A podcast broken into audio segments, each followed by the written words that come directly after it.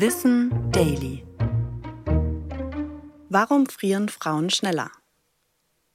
Einer der Hauptgründe ist, dass Frauen im Durchschnitt weniger Muskelmasse haben. Ganze 25 Prozent. Das bewirkt, dass sie weniger Wärme produzieren. Außerdem haben Frauen eine größere Hautoberfläche im Vergleich zu ihrem Körpergewicht. Dadurch ist der Körper schlechter isoliert, was dazu führt, dass sie mehr Wärme an die Umgebung abgeben. Frauen haben dafür einen höheren Fettanteil, der zwar wärmeisolierend wirken kann, aber dafür eine gewisse Fettschicht benötigt. Die unterschiedlichen Muskel- und Fettanteile bei Männern und Frauen werden durch Sexualhormone gesteuert. Östrogen fördert bei Frauen die Fettproduktion, um den Körper für eine Schwangerschaft bereitzuhalten. Testosteron bei Männern hingegen sorgt für mehr Muskelaufbau. Es ist jedoch wichtig zu beachten, dass diese Unterschiede nicht bei allen Menschen gleichermaßen auftreten und dass es individuelle Variationen gibt.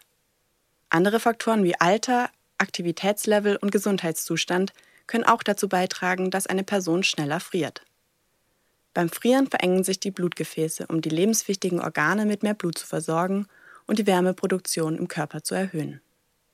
Muskelzittern kann die Wärmeproduktion im Körper sogar um das Fünffache steigern. Wissen Daily. Eine Produktion von Schönlein Media. Gelesen von mir, Anna Germeck.